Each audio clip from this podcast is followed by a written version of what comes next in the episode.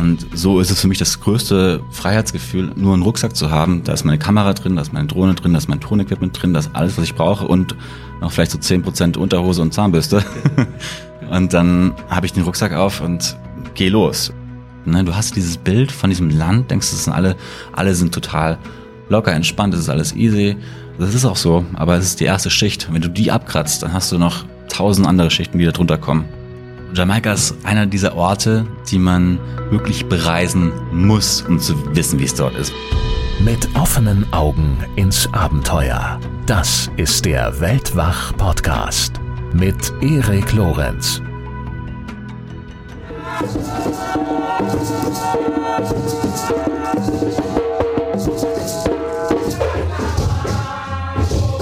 Das sind die Gesänge und Trommelschläge von Rastafaris in Jamaika.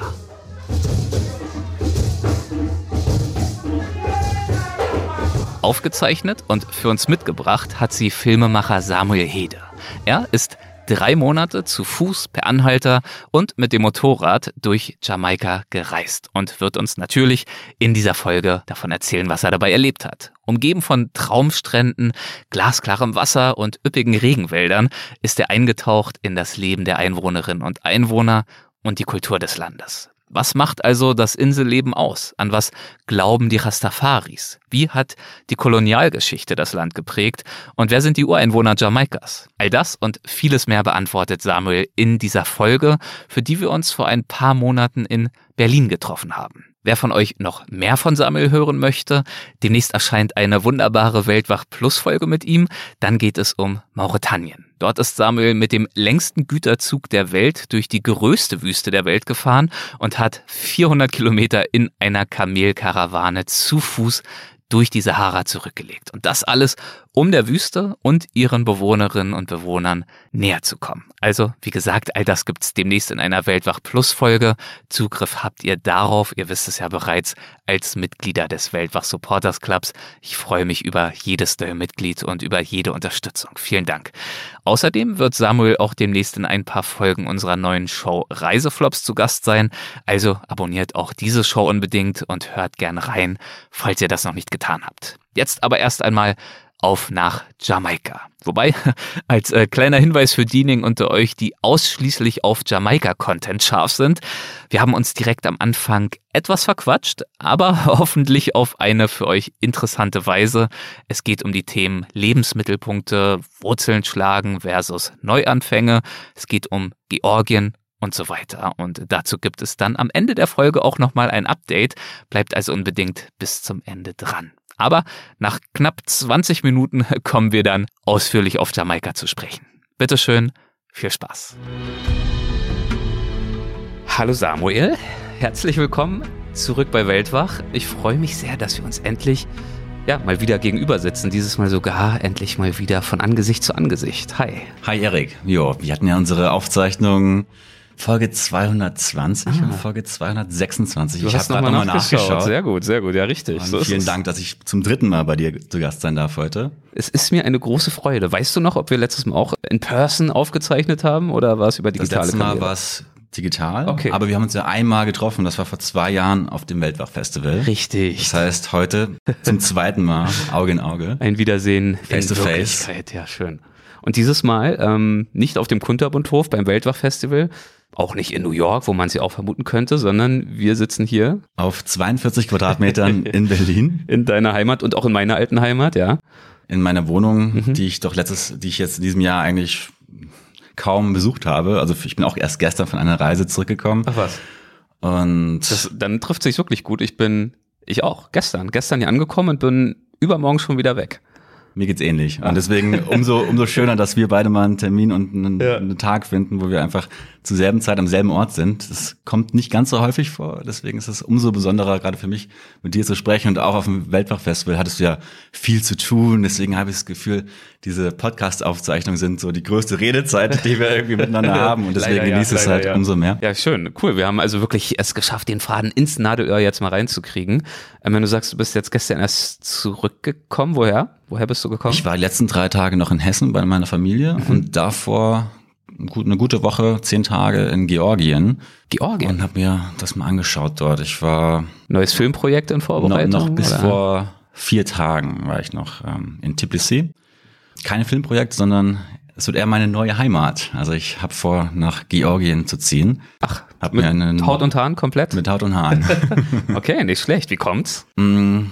Gute Frage. Es ist die erste Frage, die sich... Ähm, Wahrscheinlich ein äh, großer Prozess und jetzt so einmal, ja, erzähl mal, wie kommt's, wie war's, wie ist es? Aber ja, Georgien, wie bist du drauf gestoßen? Als potenzielle neue Heimat? Mm, es war mehr so eine weg von Motivation zuerst als mhm. eine hinzu Motivation. Also erst war mir klar, als ich in diese Wohnung hier in Berlin eingezogen bin, ich möchte hier nicht für immer, für immer bleiben. Also mhm. ich habe mir so drei, vier Jahre vorgenommen, die ich gerne hier bleiben wollen würde und dann sollte es auch weitergehen, um was Neues zu entdecken, wieder hier raus, auch im Alltag neue Begegnungen und Erfahrungen zu haben. Also nicht nur auf Reisen, sondern eigentlich permanent das Leben in, in einem Prozess des Lernens und des Entdeckens zu leben. Also du bist nicht jemand äh, von denjenigen, die viel unterwegs sind und reisen beruflich und dann aber als Gegenentwurf dazu gern daheim möglichst tiefe Wurzeln schlagen möchten, sondern du lebst das eigentlich komplett, dieses Aufbrechen und neue Impulse zu suchen. Also ich habe das Gefühl, dass wenn ich wenn ich aufbreche, dass ich dann erst wirklich mich mich komplett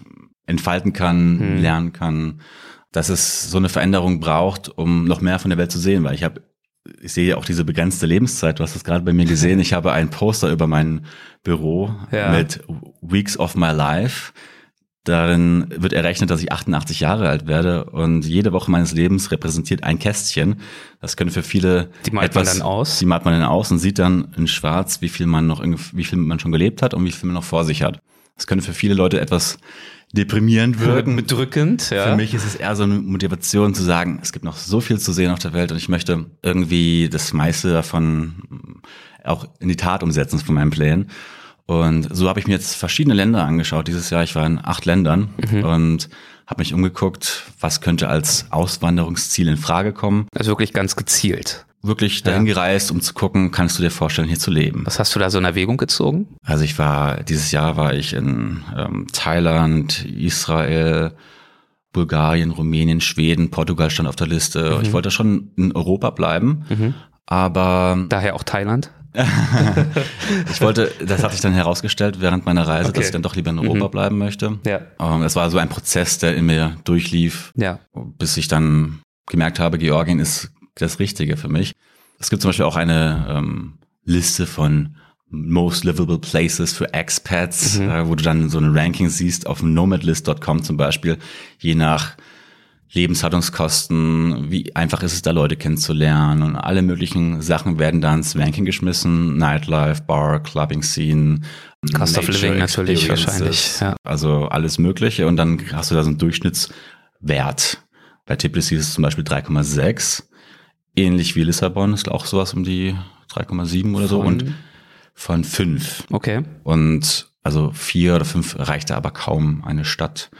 Und da war doch Georgien für mich so etwas diese exotischere Variante, mhm. wo ich dachte, okay, Portugal kannst du dann vielleicht in der Freizeit ein bisschen machen. Und so im Kaukasus zu sein, hat dann doch mal so ein bisschen dieses man hat das Gefühl, man macht etwas ein bisschen anders als andere, was dann auch so ein bisschen meine, äh, ein Reiz hat. Ein, ja. ein Reiz hat. Und ähm, gerade die ganze Gegend, natürlich auch ähm, unglaubliches Pulverfass, ähm, der Kaukasus mit sehr kriegsgeplagten Regionen, wie jetzt äh, Bergkarabach in Aserbaidschan und Armenien. Mhm. Aber auch Georgien hatte 2008 ähm, ja einen Krieg äh, hinter sich, wo Russland 20 Prozent des Landes annektiert hat, also Südos Südossetien und ähm, Abrasien. Das heißt, man kommt auch mit so einem gemischten Gefühl dahin äh, und hat am besten immer einen Koffer gepackt für den Fall, dass es da vielleicht etwas, ja, falls die politischen Situationen da etwas in eine Richtung geht, die, die man vielleicht jetzt nicht unbedingt möchte. Hm. Hast du, hast du gute Kontakte dort? Hast du Anknüpfungspunkte, die dir den Einstieg dort erleichtern werden? Oder brichst du wirklich mehr oder weniger ins Blaue hinein dort auf, allein auf der Basis jetzt ein paar Tage dich dort umgeschaut zu haben? Also tatsächlich hatte ich vorher niemanden, okay. den ich da kannte, aber ja. es, das Land hat es, hat es mir wirklich leicht gemacht. Es gibt da einen Ort, der heißt Fabrika, das ist ein Hostel, aber gleichzeitig auch so ein Kulturspace slash Restaurant, Bar, Mhm. Coworking Hub, also so ein Ort der Begegnung, ähnlich wie der Holzmarkt hier in Berlin. Das ist ein, ein, ein Kulturraum, wo sich junge Leute treffen, wo man sofort Anschluss findet. Teilweise leben Leute auch nur in diesem Hostel seit Wochen und Monaten Mhm, okay. und möchten sich gar keine Wohnung suchen, weil man dort diesen Social Aspekt noch sehr groß mit Ja. dabei hat. Und das würde für mich, glaube ich, auch so der erste Anknüpfpunkt sein, wenn ich nach Tbilisi ziehen möchte, dass ich erstmal dann in diesem Hostel für ein paar Wochen penne, bis ich meine Wohnung gefunden habe. Ja. Ich hatte aber auch schon am ersten Tag eine Wohnungsbesichtigung, um mich reinzufühlen, wie wäre es denn, sich jetzt hier niederzulassen und hätte am ersten Tag schon direkt einen Ver- Mietvertrag unterschreiben können. Also das Land macht es einem auch unglaublich leicht, da Fuß zu fassen und heißt, ja, Expats auch sehr willkommen. Ja, das finde ich spannend. Ich bin ja vor ein paar Monaten auch wieder mal umgezogen. Ähm, nicht ganz in so eine, naja, ungewöhnliche Location wie du äh, oder Destination, Örtlichkeit, sondern in meinem Fall von LA nach New York. Also ja, von einer Großstadt in die nächste, auch wenn sie natürlich sehr unterschiedlich sind. Ich muss ja sagen, ähm, ich habe ja beruflich auch viel mit der Welt zu tun, breche auch gelegentlich selbst auf, aber dieses doch gehäufte Umziehen in den letzten Jahren. Ich nehme das als riesiges Privileg wahr, unterschiedliche Orte kennenlernen zu dürfen. Ich freue mich jetzt auch riesig auf die Zeit in New York. Wahnsinnig aufregend, klar, muss ich dir nicht erklären.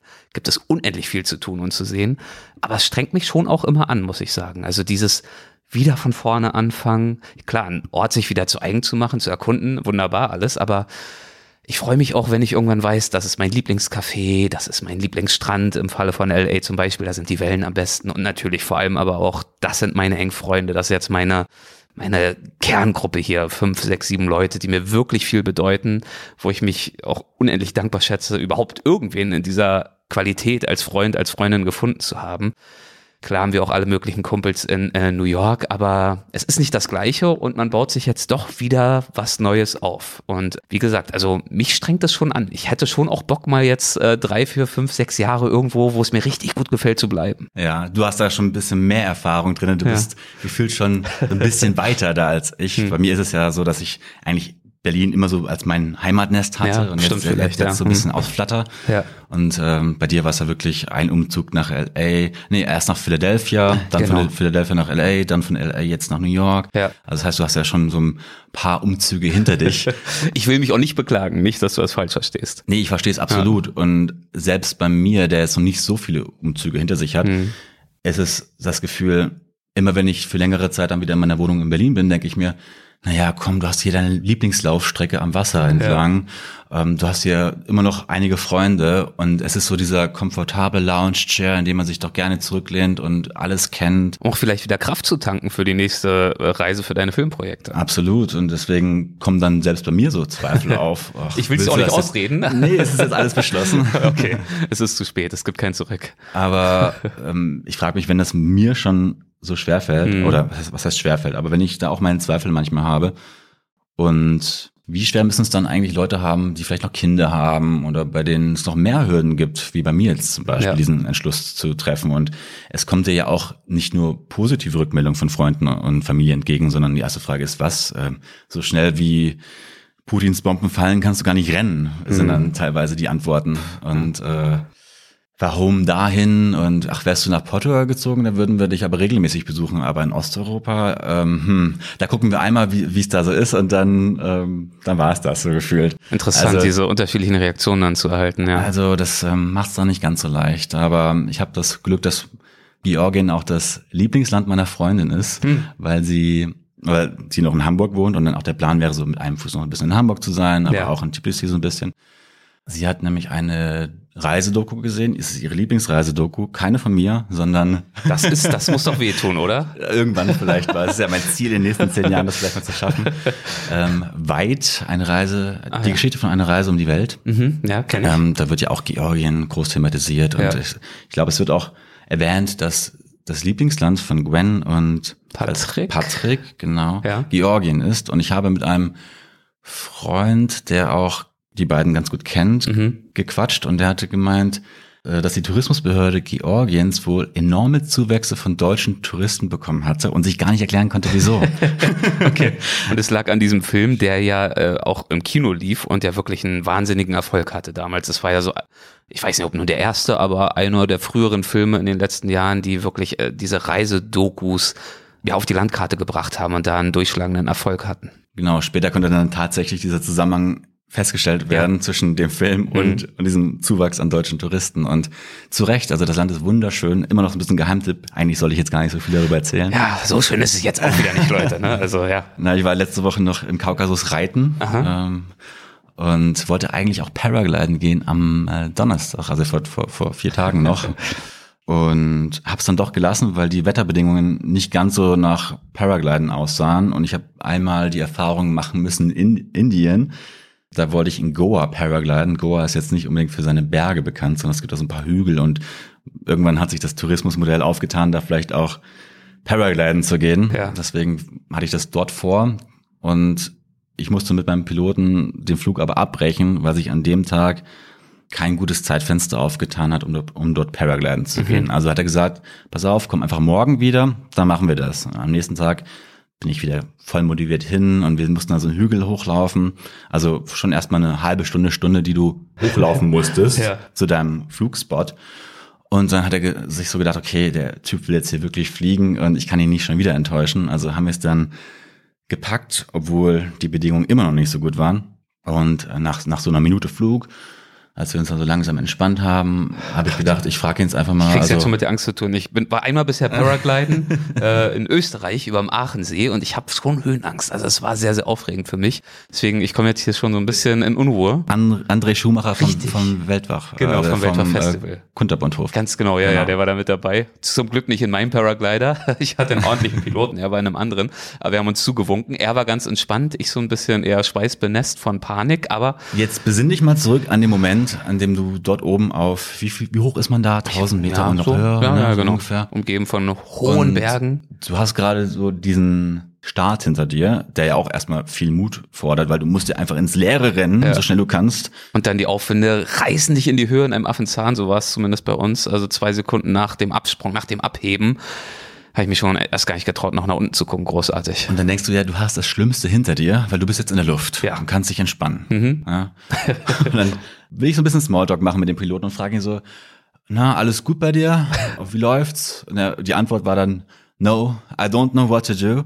I have to do emergency landing now. ich so, oh, ich dachte, er antwortet jetzt, ja, super Wetter, guck mal hier, das, das. Oh da ist ein wunderschöner Strand, wunderschöne Aussicht und dann ähm, sind wir wirklich immer tiefer über die Palmkronen hinweg und ja, haben an Höhe verloren, weil nicht genug Auftrieb da war, nicht genug Luft, nicht genug Wind. Und ähm, dann, ja, kannst dir vorstellen, was für ein schweißnasses Gesicht, Hände ich hatte. Hast du ihn noch gefragt so? Ja, was ist los? Warum? Hat er dir irgendwas erklärt oder war dafür gar keine Zeit? Ich war einfach äh, still, habe gedacht, ich will jetzt nicht okay. weiter ablenken, sondern mach mal dein Ding. mach ihn, lass ihn mal machen ja. und hoffe, dass das gut ausgeht. Und dann ist er auf dem Strand zwischen Felsen gelandet, tatsächlich ziemlich gut, muss ich sagen, dann Aha. noch. Ähm, also wir haben das Glück gehabt, keine Felsen erwischt zu haben, sondern sind relativ weich dann auf dem Sand gelandet. Aber haben enorm an Höhe verloren, vorher viel, viel schneller, als das eigentlich gedacht war. Ja und hatten vielleicht eine Flugzeit von drei Minuten oder so. und äh, dafür habe ich zwei Tage lang oh. ähm, versucht irgendwie ja, ihn zu motivieren, nochmal mit mir loszugehen und alles. Also hat letztendlich sich nicht richtig gelohnt. Weshalb ich dann auch im Kaukasus ja. vor ein paar Tagen gesagt habe, wenn der Pilot sagt, heute sind nicht so gute Bedingungen, dann höre ich mal darauf. dann fügen wir uns dem. Ja. Meine Güte, ach ja, Gleitschirmfliegen. Es ist, es sind aufregende Erinnerungen. Also bei dir war dann die Landung der aufregendere Teil, ja. Bei mir war es tatsächlich der Start. Du hast ja gemeint, die Erleichterung ist riesig groß, wenn man einmal in der Luft ist. Ich erinnere mich noch so vage. Wir sind losgerannt, auch am Hang, der war ziemlich steil sind dann schon so halb abgehoben, dann aber noch nicht so richtig. Man hängt ja auch, ich, also ich als Passagier hänge ja tiefer als der Pilot, der hinter mir ist. Und ich wurde dann auch noch irgendwie so ein, zwei Meter so halb mitgeschliffen. Mir ist dann noch so der Popschutz vom Mikro direkt geflogen, das ich in der Hand extra hatte. Naja, also es war eher so ein wenig eleganter ähm, Start für das Ganze. Ich war ganz froh, dass es keine Videoaufnahmen gab. Man hört mich dann nur krächzen und seufzen und bibbern auf der Aufnahme. Aber äh, die Landung war immerhin unproblematisch. Auch also, noch Podcast, eine Podcast-Aufzeichnung machen ja, währenddessen ist ja auch nicht Fall. das Allerleichteste. Hattest du eine Kamera dabei? Wahrscheinlich dann nicht, oder? Nein, in dem Fall nicht. Hm, na gut. Ja, also äh, Georgien bei dir, bei mir jetzt äh, vor einer Weile New York. Wir haben gerade über Zweifel gesprochen, mhm. äh, die es natürlich in beiden äh, Fällen gibt und gab, aber es bleibt ja auch festzuhalten, Wir haben es dann beide gemacht. Ähm, für dich ist der Schritt jetzt natürlich noch äh, viel, viel größer. Jetzt da die Entscheidung gefallen ist und äh, dein Aufbruch halbwegs kurz bevorsteht, wie geht's dir jetzt damit, mit dem Wissen, dass da jetzt wirklich eine neue Phase ansteht für dich, für dein Leben? Ja, ganz gut. Ich stelle mir immer vor, wie wäre es denn, wenn ich jetzt nichts ändern würde? Wie wäre es, wenn ich jetzt fünf oder zehn Jahre einfach noch hier wohnen bleiben würde? Ich denke, da hätte ich irgendwann später das Gefühl, was, was verpasst zu haben. Und es sind noch so zwei Faktoren, die es mir leichter machen. Auf der einen Seite ist es ein guter Freund, der, ich glaube, ja, fünf Minuten um die Ecke wohnt, mit dem ich schon zusammen Abi gemacht habe. Ja. Also wir wir, das ist so ein, ein Bezugspunkt von mir hier in Berlin, der jetzt aber auch wegfällt, weil er nach zehn Jahren in Berlin nach Heidelberg zieht. Ah, okay. Hm. Und äh, das macht es mir dann auch ein bisschen leichter, dass ich sage, okay, er geht weg, dann packe ich auch mal meine Sachen und dann ist es noch mein 30. Geburtstag, der jetzt kurz bevorsteht, wo ja. ich auch sage, irgendwie reflektiert man nochmal ganz anders bei so einer Zahl. Es, ist auch nur eine Zahl, aber eigentlich Quatsch, aber irgendwie passiert es dann eben doch. Ne? Jetzt beginnt so ein neues Jahrzehnt. Man denkt sich so, okay, was hast du die letzten zehn Jahre gemacht mhm. und wo willst du die nächsten zehn Jahre hin? Und ich denke, dass ich in meinen 30ern schon nochmal verschiedene Standorte ausprobieren möchte, bevor ich mich dann so richtig, wie du sagtest, irgendwo sesshaft machst und dort, dort dann erstmal bleibst, um diesen Anfangsstress, um neu reinzukommen in eine, an einem Ort nicht zu haben. Also, aber ich denke, in meinen 30ern werde ich auf jeden Fall noch ein bisschen was erleben wollen. Und Georgien wird es jetzt auch nicht für immer sein. Wenn es drei, vier Jahre waren, hey, dann war das eine super Zeit und dann geht's weiter. Mhm, dann geht's weiter sowohl was äh, den Ort deines Lebens anbetrifft, dort, wo du jeweils, äh, jeweils beheimatet bist, aber es geht natürlich auch beruflich immer weiter für dich. Auf das eine Projekt folgt das nächste, das ist nun mal so. Und deswegen ähm, gibt jetzt erfreulicherweise auch wieder so einiges zu erzählen, was deine neuen Projekte anbetrifft.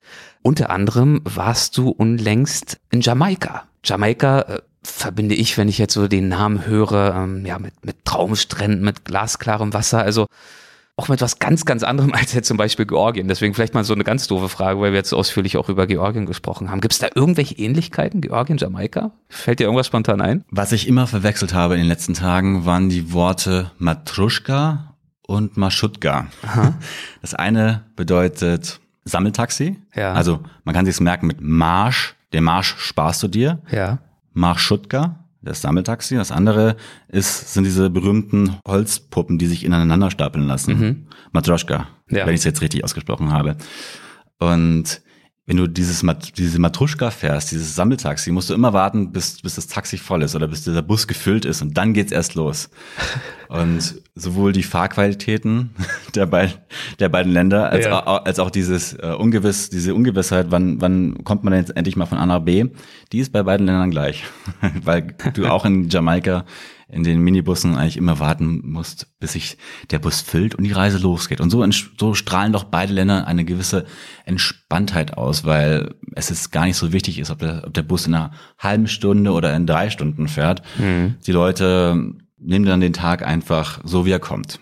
Schön. Also man braucht ein bisschen Geduld oder eben einfach so einen entspannten Gemütszustand oder wenn man ihn nicht mitbringt, idealerweise öffnet man sich dann zumindest dafür, äh, sich ihm dann hinzugeben, sobald man vor Ort ist. Wenn man dieses Verkehrsmittel wählt auf jeden Fall schon. Wenn du einen wichtigen Termin hast, dann nimm besser ein Taxi oder charter ein Auto. Ja. Aber wenn man, wenn man gemütlich reist und äh, so die, diese öffentlichen Verkehrsmittel nimmt, die, die es in den Ländern gibt, dann braucht man auf jeden Fall diese Entspanntheit.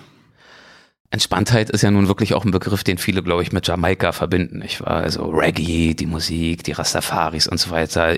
Wie gesagt, äh, Traumstrände, glasklares Wasser, das sind ja alles Bilder, die ähm, da heraufbeschworen werden, wenn man diesen Begriff hört.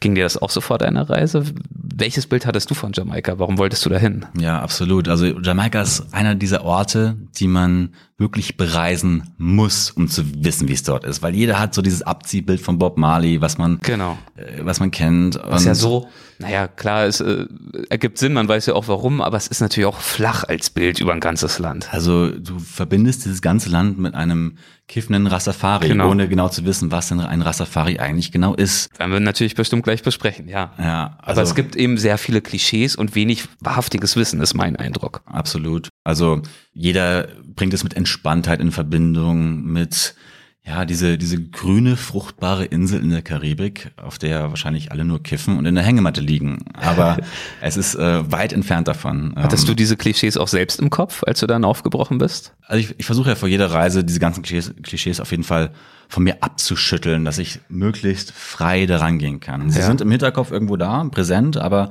das ist auch gerade so die, diese Motivation, irgendwo hinzureisen, um dann zu gucken, wie ist es wirklich. Mhm. Und das kannst du nur, indem du wirklich dich im Flieger setzt oder, oder ins Auto setzt oder irgendwo hinläufst und guckst, wo ist es denn dort.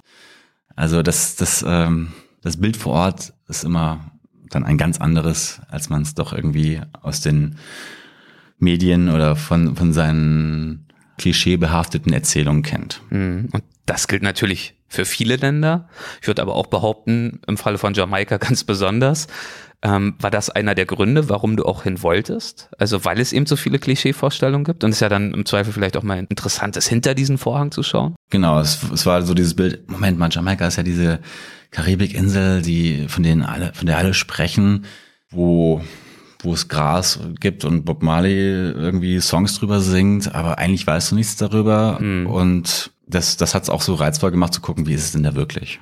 Und wahrscheinlich auch reizvoll, nicht nur für dich persönlich, sondern auch in Verbindung mit diesem Filmprojekt, für das du ja da warst, für die Serie Young Adventurers, eben auch den Zuschauerinnen, Zuschauern eben die Möglichkeit zu geben, tatsächlich mal mehr als diese Klischees mit diesem Wort zu verbinden. Genau, wir hatten ja noch in Weltwachfolge 226 oh Gott, über Afghanistan. Du weißt ja besser Bescheid als ich. Ich habe ja vorher einfach nur mal geguckt, was unsere letzten Aufzeichnungen waren. ja.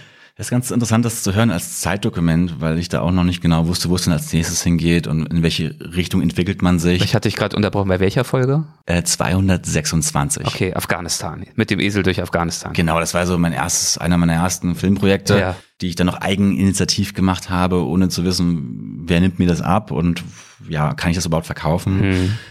Doch dann wurde die Doku ja beim NDR veröffentlicht mhm. und es hat sich danach die Chance aufgetan, weiterhin für das neu entstehende Format Young Adventurers zu produzieren, was für mich ja unheimliches Glück auch bedeutete. Also diese Möglichkeit zu haben, nun auf Auftrag für den NDR zu reisen und dort mit Geschichten nach Hause zu kommen, ist ein Lebenstraum, der sich da erfüllt hat. Ähm, ganz klar. Ja. Muss man, also bin ich extrem dankbar für, dass, dass ich jetzt diese Möglichkeit habe, meine Leidenschaft in etwas umzuwandeln, was dann besten, im besten Fall viele Leute sehen und vielleicht auch selbst inspiriert werden und wo Geschichten von, von Menschen einfach in die Welt kommen, die sonst vielleicht nicht gehört werden würden. Ja, das ist wirklich ein tolles Format. Wir haben da vor ein paar Wochen, glaube ich, paar Monaten auch mit den Weinert-Brüdern mal wieder äh, drüber gesprochen, die da ja auch was beigesteuert haben zur aktuellen Staffel.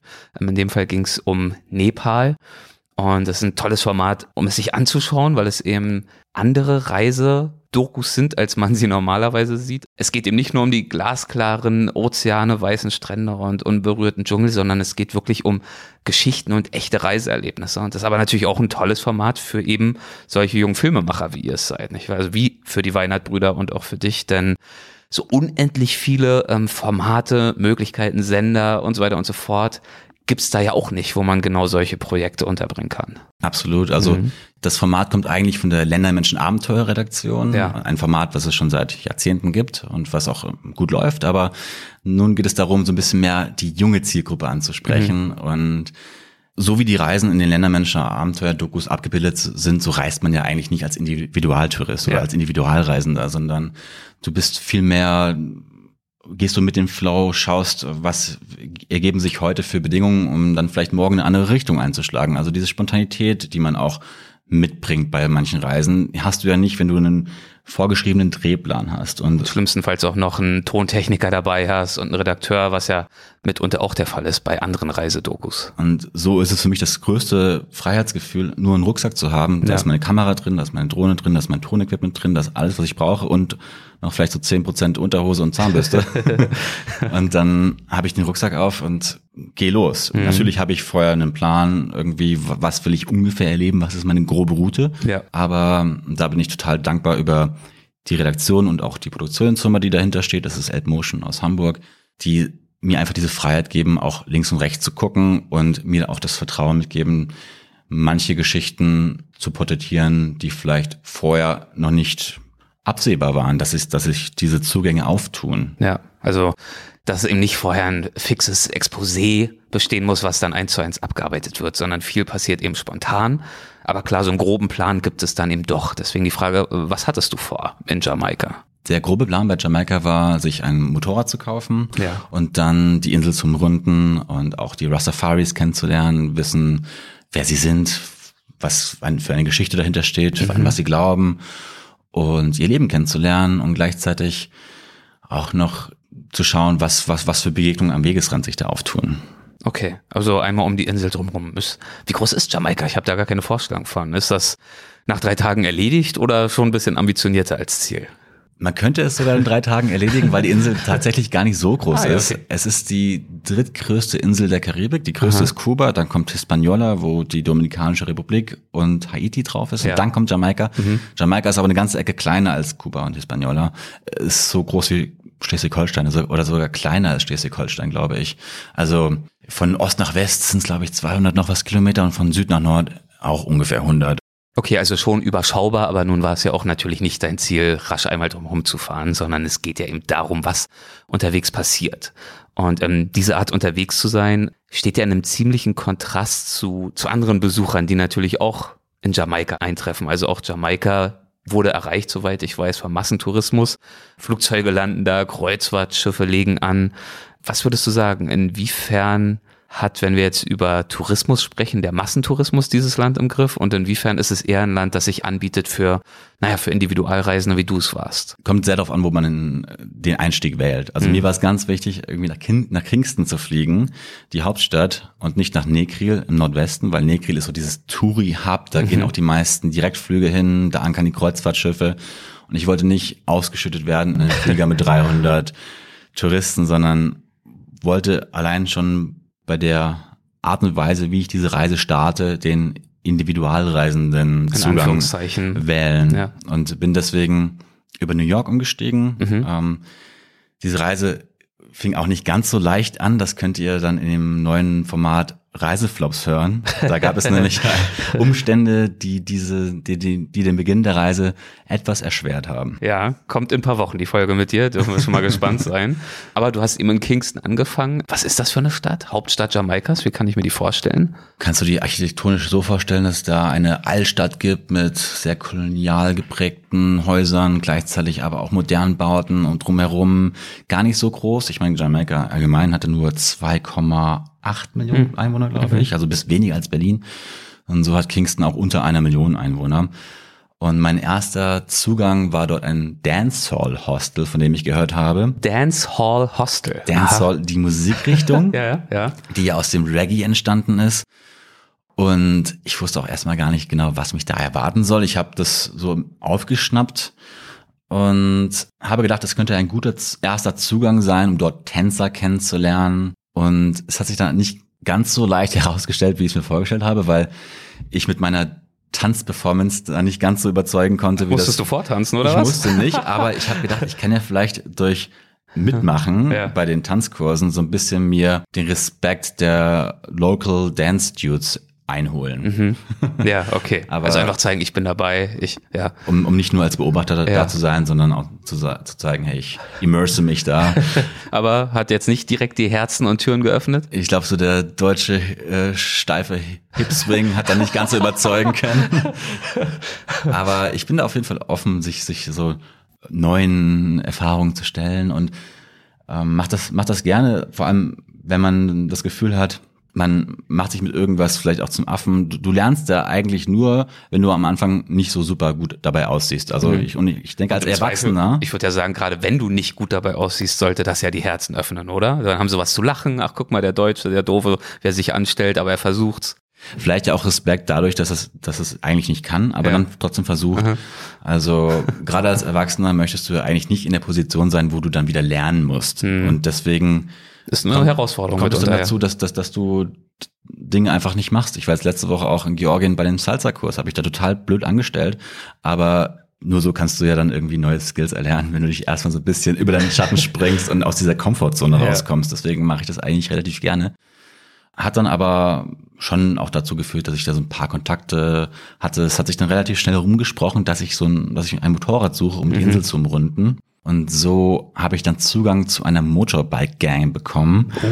Gang, ähm, so in niedlicher Art und Weise, so eine kleine Truppe äh, Kumpels oder schon eine ernsthafte Gang? Ich würde eher sagen, äh, die waren eher niedlich. Die waren total offen, cool. Also Ja. nicht das, was man sich jetzt unter Gang vorstellt, sondern mehr so eine, mehr so ein Motorbike-Club, der wirklich auch positive Absichten hat. Weil ich glaube, dir wurde ja schon auch mitgeteilt, naja, es ist eigentlich schon eher gefährlich bis hin zu zu gefährlich, diese Insel alleine zu bereisen. Absolut. Ich habe auch gerade, kurz bevor du gekommen bist, nochmal Ja. ganz kurz im Internet geschaut, wo denn Jamaika liegt, was jetzt die Tötungsrate weltweit an Ländern angeht. Und Tötungs-, also Mord? die Mordrate. Okay. mhm. Und ja, da du schaust gerade nochmal nach. Jamaika auf der auf Rang 2, Oh. gleich neben Venezuela. Also wenn du nach der Tö die Tötungsrate bezieht sich auf Tötungsdelikte pro 100.000 Menschen. Ja. Und da hast du bei Jamaika einen Wert von 57, was 1647 Morde im Jahr ausmacht, quasi vier am Tag, Mhm. bei einem Land mit unter drei Millionen Einwohnern. Das sind äh, Zahlen aus 2017. Enorm viel. Ja. Also Das klingt dann jetzt wieder nicht so entspannt. Nein, und das ist ja auch gerade das, was wir vorhin meinten. Ne? Du hast dieses Bild von diesem Mhm. Land, denkst, das sind alle, alle sind total locker, entspannt, das ist alles easy.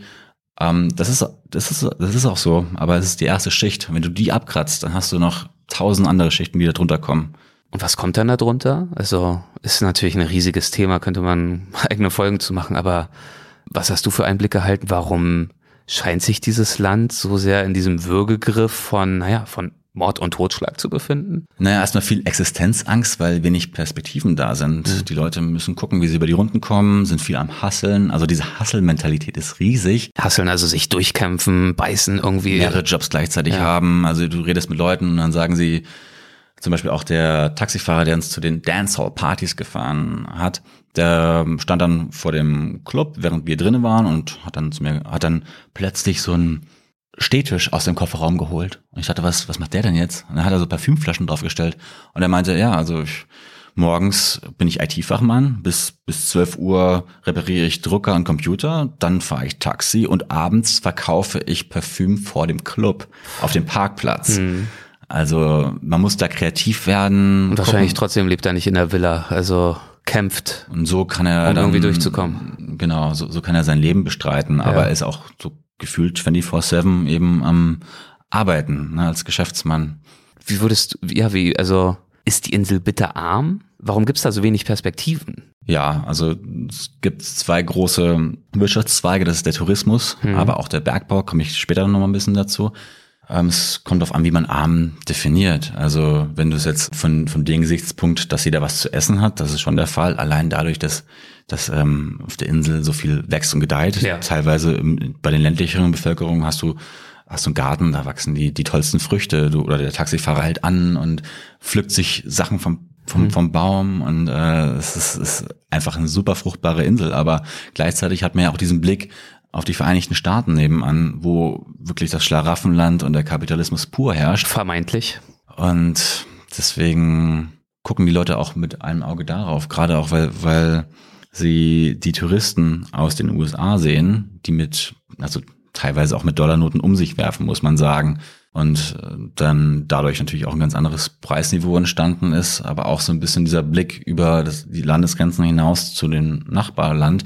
Und deswegen sieht man auch eher, dass Jamaika selbst ja nicht so richtig auf die Beine kommt, weil es außer den Tourismus und den Bergbau wenig Exportgüter hat, die es vielleicht auch zu einem besser dargestellten Industrieland machen würden. Okay, und dadurch wächst dann so eine ja, innere Unruhe in der Gesellschaft, dass da eigentlich mehr gehen müsste, aber es passiert irgendwie nicht.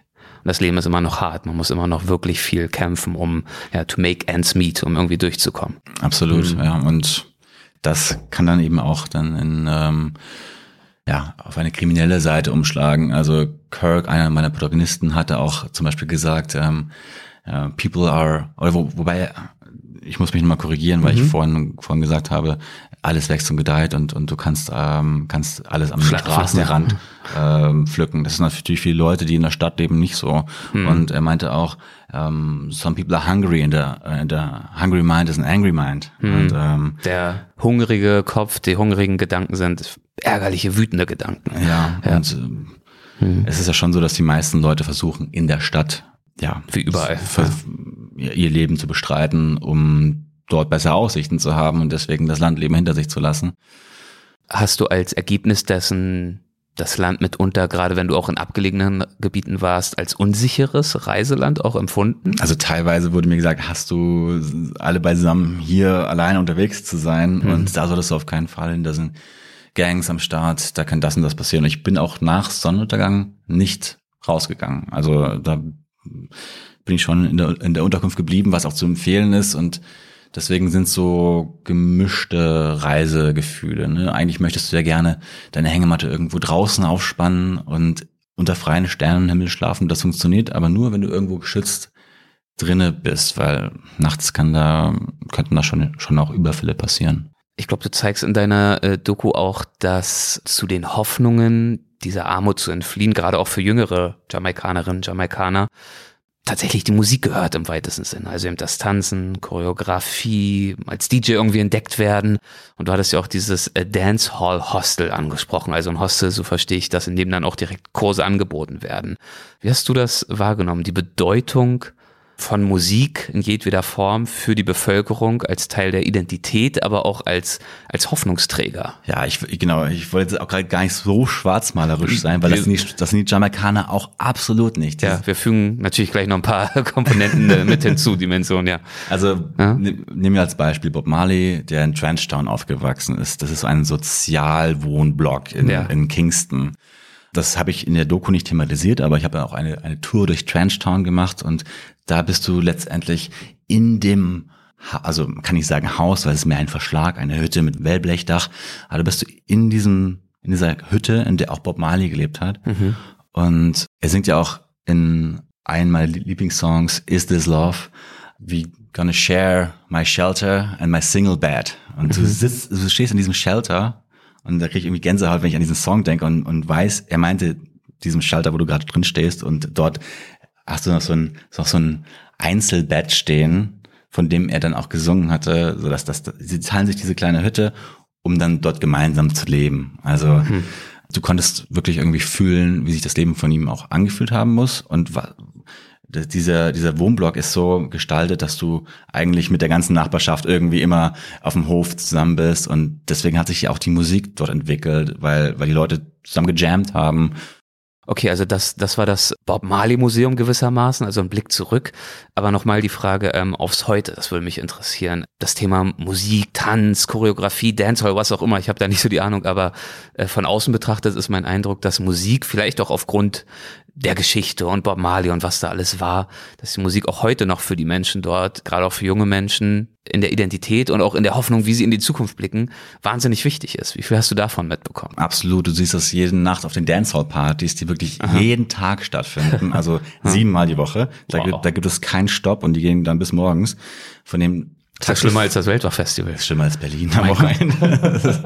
also, äh, wenn irgendwer feiern kann, dann sind das die Jamaikaner. Ja. Teilweise sind die Bässe so laut, dass die Autos, die auf dem Parkplatz stehen, dass da die Alarmanlagen angehen. oh Gott. Also Wahnsinn. Die Jamaikaner müssen einfach zu lauter Musik tanzen. Das ist mhm. äh, meistens so laut, dass du einfach das Wort, äh, dein eigenes Wort nicht mehr verstehst. Und ja. dann ist es gerade gut genug. also Musik muss laut sein und Musik muss gute Laune machen. Absolut. Und du siehst auch auf diesen Partys einfach, wie die Handys draußen sind, wie alle auf Social Media sind, wie Kameras an sind, rote Lichter zur Aufnahme bereit, weil alles, was da passiert, gestreamt wird. Mhm.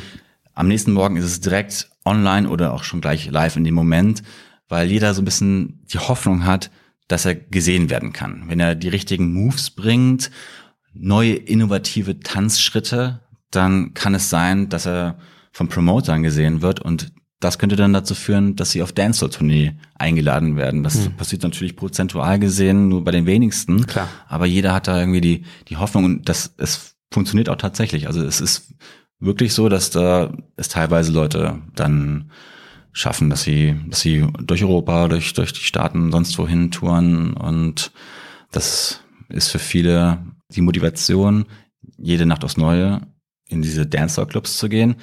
Aber nicht nur. Man, manchmal wird man auch einfach nur, geht man auch einfach nur hin, um loszulassen, um zu tanzen und mal den Alltagsstress zu vergessen. Du hattest vorhin die äh, Rastafaris angesprochen, die Rastafari-Bewegung. haben wir, glaube ich, alle schon mal was von gehört, aber ich würde einfach mal behaupten, die wenigsten wissen so richtig, was es damit auf sich hat und äh, was genau dahinter steckt. Inwiefern bist du mit den Rastafaris in Berührung gekommen unterwegs? Ja, ich nehme die Zuhörerinnen und Zuhörer jetzt mal mit auf mein Moped, gerne. mit dem ich dann in Kingston losgebrettert bin. Mhm. Das war so ein, was waren das, 150 Kubik oder was? Die 220 Kubik Ding, also vielleicht 80 km/h, die ich damit schnellstens gefahren bin. Und dadurch, dass Kirk, der mir geholfen hat, das Motorrad zu finden, der von der Motorradgang, von, von dem wir ähm, vorhin kurz geredet haben, der hatte ein YouTube-Video veröffentlicht, auf dem ich zu sehen war, wie ich dieses Motorrad fahre. Mhm. Das ist auch immer noch zu finden. Ich glaube, German Dude äh, buys Jamaican Motorbike oder sowas. Gute Headline, ja. Und Versteht man, worum es geht? dadurch, dass das irgendwie dann so, weiß ich nicht, 50.000 Leute gesehen haben und Ja. der Mike auch nicht so riesig ist, wurde ich dann unterwegs immer angesprochen, hey, du bist doch der aus YouTube. also ich hatte dann irgendwie, obwohl ich noch nie in dem Land vorher war, Ja. eine, weiß nicht, sowas wie eine Art äh, Motorbike-Community, die mich unterwegs gesehen hat und mit der ich dann immer irgendwie, weiß nicht, so einen. Faustschlag oder Ja. so einen Handshake kurz hatte. Also das ist vielleicht drei, vier Mal passiert auf dieser Reise, aber Ah, irgendwie fand ich das ja. dann doch ganz nett, dass Ja. man in einem fremden Land ist und äh, einen Leute da irgendwie so begrüßen, weil sie einen im Internet gesehen haben. Ja, das ist sehr kurios. Hm. Und da war mein, einer meiner ersten Anlaufpunkte, es war dann auch mehr, mehr durch Zufall, als ich zum ersten Mal mit der Rastafari-Kultur in Berührung gekommen bin. Es war jemand, der über Airbnb, oh, darf ich das sagen? Ja, klar. Kostenlose Werbung. Sei ihnen gegönnt. Ja. Okay. Ähm, also ich habe im, im Internet eine Unterkunft gefunden und die wurde von einem Rastafari betrieben. Das war total crazy. Ein Haus ohne Dach Mhm. und da konnte ich da meine Hängematte drinnen aufspannen. Also und er hatte dazu einen Riesengarten mit allen möglichen Pflanzen und für mich war er so der erste Berührungspunkt zu der Rastafari-Kultur, weil er auch dieses, diese so deeply rooted äh, mit der Natur war, also so, fest verwurzelt. Beispielsweise hat er da gerade Pflanzen umgetopft, als ich bei ihm war und dann meinte, diese Pflanze repräsentiert jetzt dich und deine Reise. Ja. Und dann hat er so Rasta Talk gemacht, was ich, ich in meinen westlichen deutschen Denken auch erstmal so gar nicht genau verstanden habe, was er da jetzt eigentlich sagen möchte. So, okay, die Pflanze repräsentiert mich und meine Reise. Ja, ich topfe das jetzt hier um.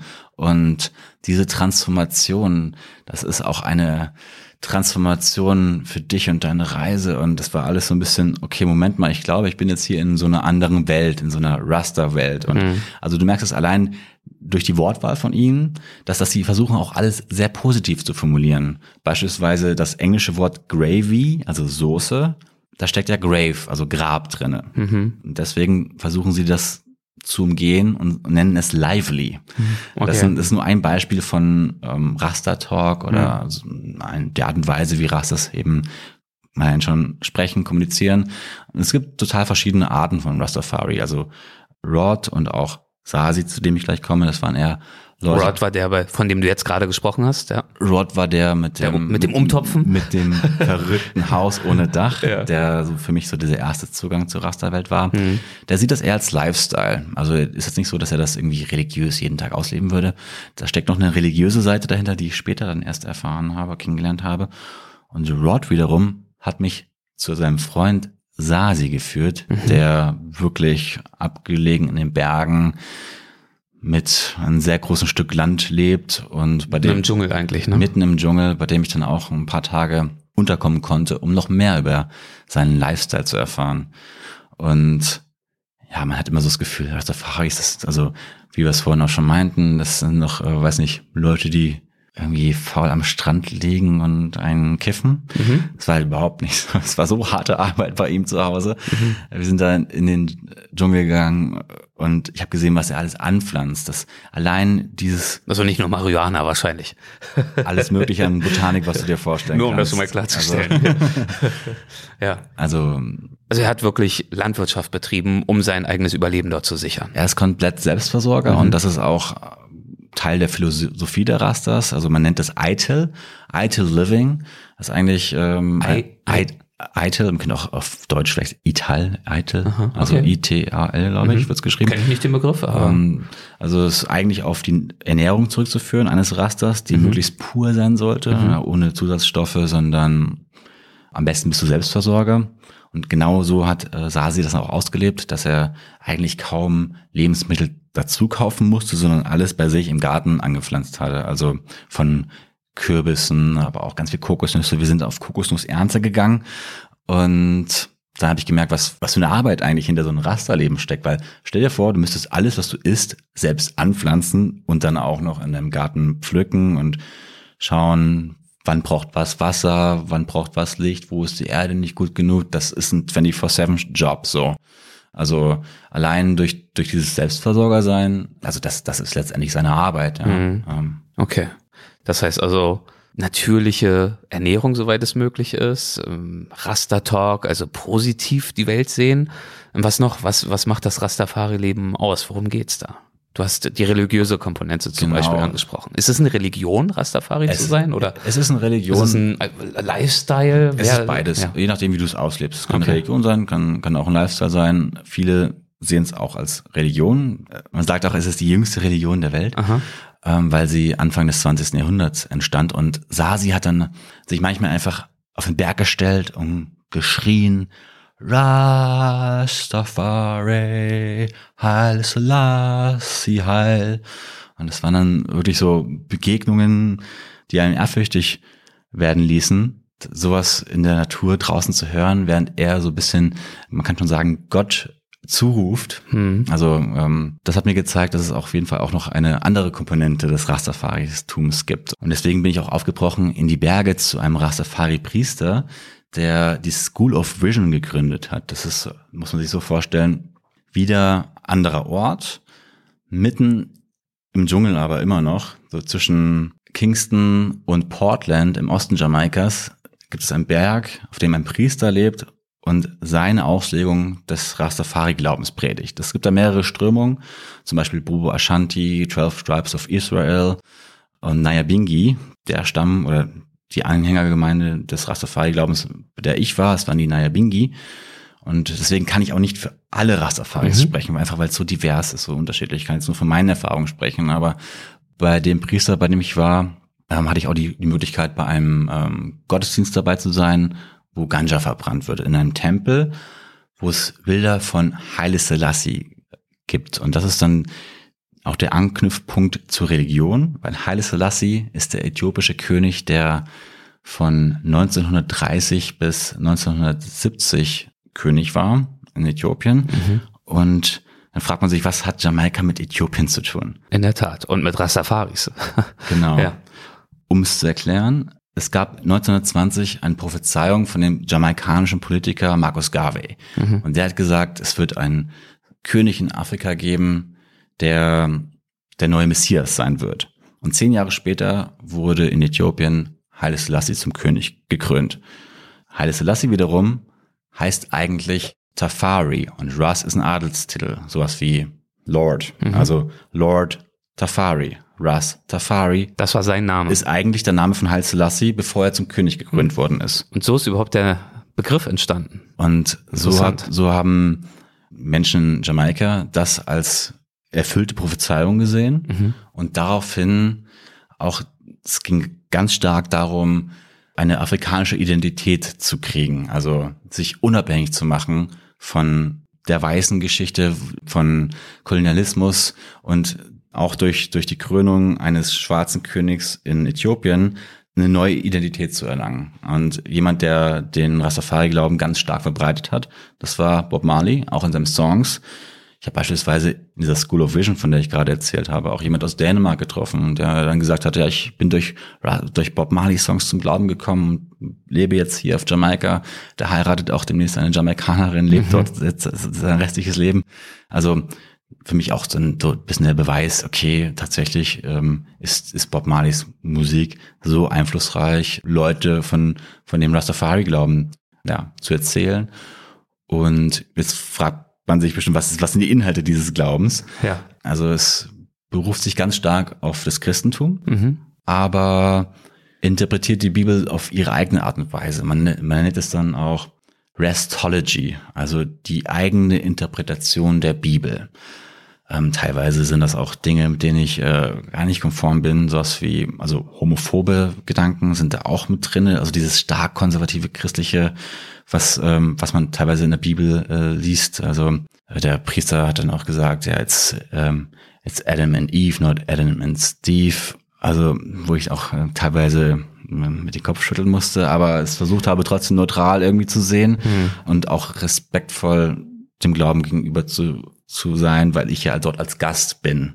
Und jetzt also nicht nicht in der Position zu kritisieren in diesem Moment. Erstmal geht es darum für dich, du warst ja auch da, um eine Dokumentation zu drehen, zu beobachten und zu dokumentieren, nicht wahr? Genau, ja. einfach ähm, wie, wie, wie es dort ausgelebt wird. Gleichzeitig wird extrem viel Ganja konsumiert, also Marihuana. Hm. Einmal wird es verbrannt während des Gottesdienstes, dass du halt überall so ein so ein Dunst um dich herum hast, mhm. zusammen auch noch mit Weihrauch, aber auch geraucht, offen konsumiert, um sich Gott verbundener zu fühlen.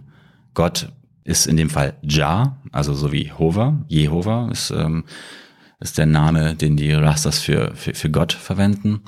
Und was auch wirklich im wahrsten Sinne abgespaced war, waren, äh, war ein Plakat in diesem Tempel mit Haile Selassie drauf und rundherum UFOs. Mhm. Ich habe gefragt, was sind denn das für ähm, fliegende Untertassen, die ich da auf diesem Plakat neben Haile Selassie sehen kann? Und äh, dann meinten sie, ja, das sind Chariots, also zu Deutsch Streitwägen.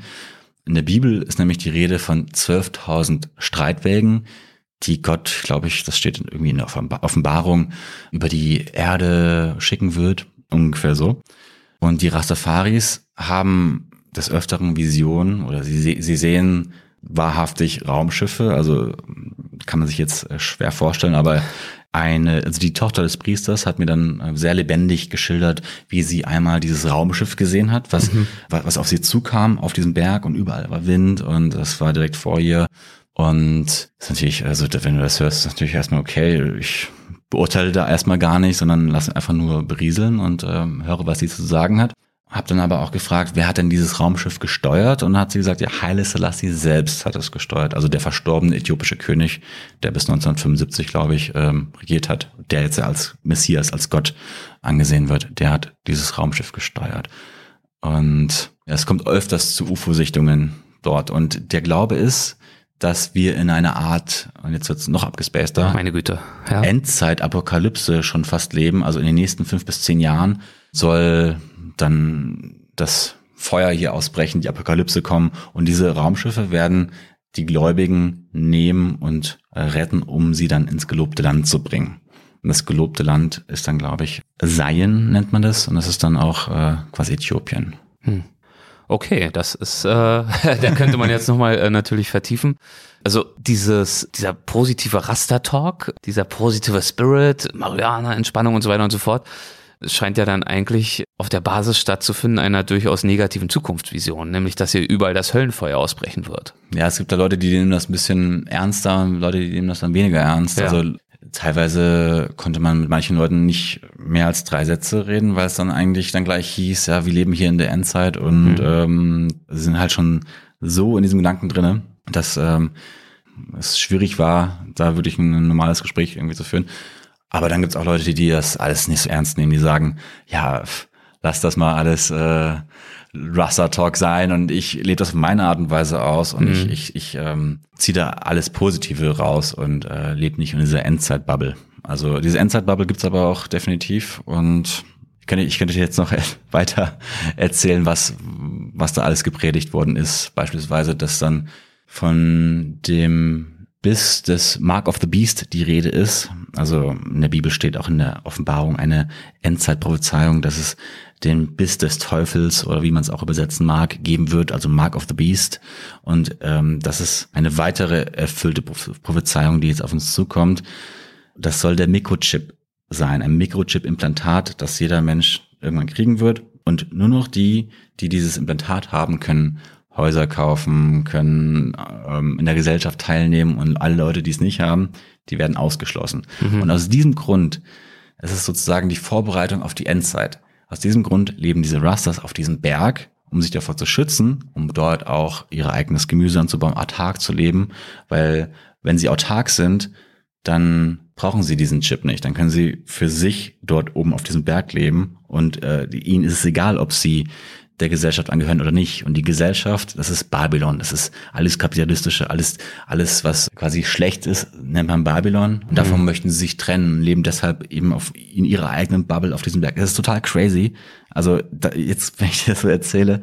Es ist äh, anspruchsvoll, ähm, ähm, wertfrei, entspannt sich dem hinzugeben und ja, das mit der Ernsthaftigkeit äh, zu bedenken, die es natürlich am Ende des Tages auch verdient, weil es ist vielen Menschen ernst mhm. und viele Menschen glauben es auch und es hat natürlich auch eine historische Komponente.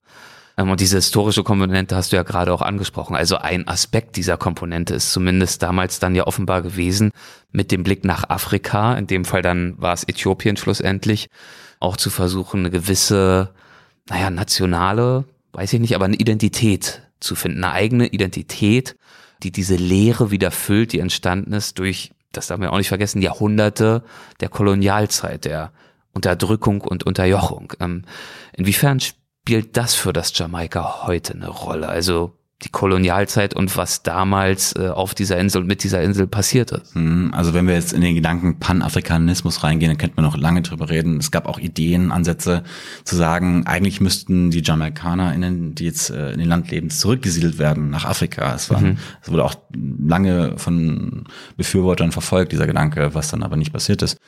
Und diese, dieser Wunsch nach einer eigenen Identität ist natürlich riesig, wenn man überlegt, dass erst 200 Jahre die Spanier da waren und dann 300 Jahre die Briten und äh, das Land erst seit 62 unabhängig ist, aber eigentlich immer noch als Monarchie unter jetzt König Charles steht. Also das ist das Staatsoberhaupt Jamaikas. Und nach wie vor, ja. Nach wie vor. Und auch andere Karibikstaaten wie jetzt Barbados, die haben sich erst neulich, letztes Jahr war das, dass die sich abgespalten haben und jetzt eine eigenständige Republik sind, was Jamaika auch möchte. Also es ist jetzt eine Frage der Zeit, bis es passiert. Und da ist natürlich ganz stark dieses, ähm, dieser Wunsch nach, nach Unabhängigkeit, nach, einem, nach einer eigenen Identität.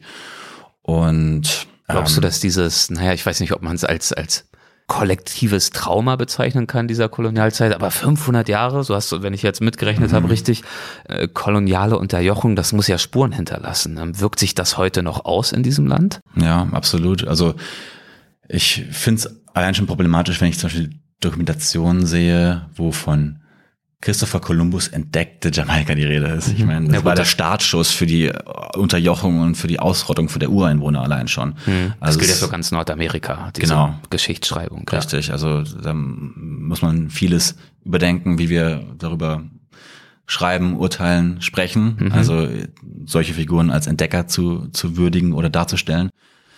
Und bei Jamaika, um noch ein bisschen auszuholen, war es äh, auch so, dass die Ureinwohner, die eigentlich auf der Insel lebten, die Tainus, das waren ähm, Ureinwohner, die eher auf Südamerika zurückzuführen sind, die dann ähm, nach Jamaika gekommen sind, bevor die Spanier da waren, die komplett ausgerottet worden sind. Eigentlich sogar Jamaika ihre Namen gaben, weil Xaimaka, das Land des Holzes und des Wassers, ein Begriff war, den die Ureinwohner damals nutzten. Ja, die gab es dann auch irgendwann nicht mehr. Weshalb, als die Briten dort waren, neue, ja, neue Menschen, letztendlich leider eben Sklaven aus, aus meistens aus den Staaten Angola, Ghana, Benin mhm. nach äh, Jamaika geholt worden sind. Also die, man kann sagen, jeder, also ungefähr acht von zehn ähm, Menschen sind, äh, haben den Ursprung einer Sklavenvergangenheit. Ja.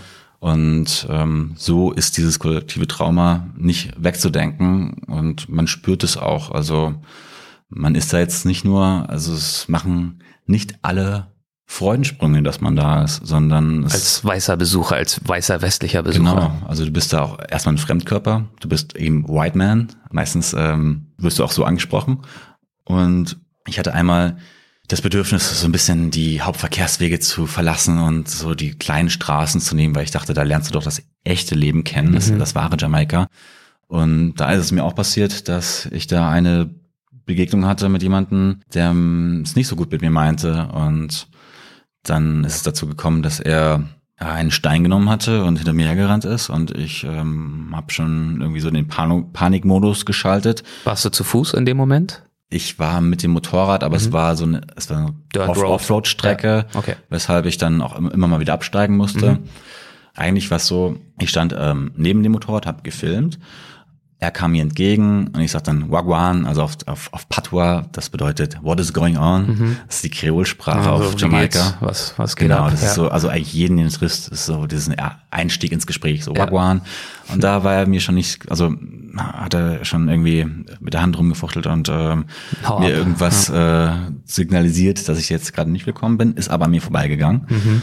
Und ich dachte, okay, gut, ähm, ich muss jetzt, ich möchte sowieso weiter in die Richtung, von der er gerade kam. Ja. Fahr dann also weiter, weg von ihm. Und äh, dachte, ich wäre so mit erstmal ähm, raus aus der Gefahr oder aus, aus, aus, dieses, aus diesem Konflikt. Hab mir auch nichts weiter gedacht und äh, eine Stunde später oder ein bisschen, ein bisschen später, weil ich war sehr langsam unterwegs, habe immer wieder Aufnahmen gemacht, ähm, kam er dann aber wieder zurück und war dann etwas verärgert darüber, dass ich ja immer noch da bin und nicht, nicht, nicht schon abgehauen bin, wie er mir signalisiert hatte.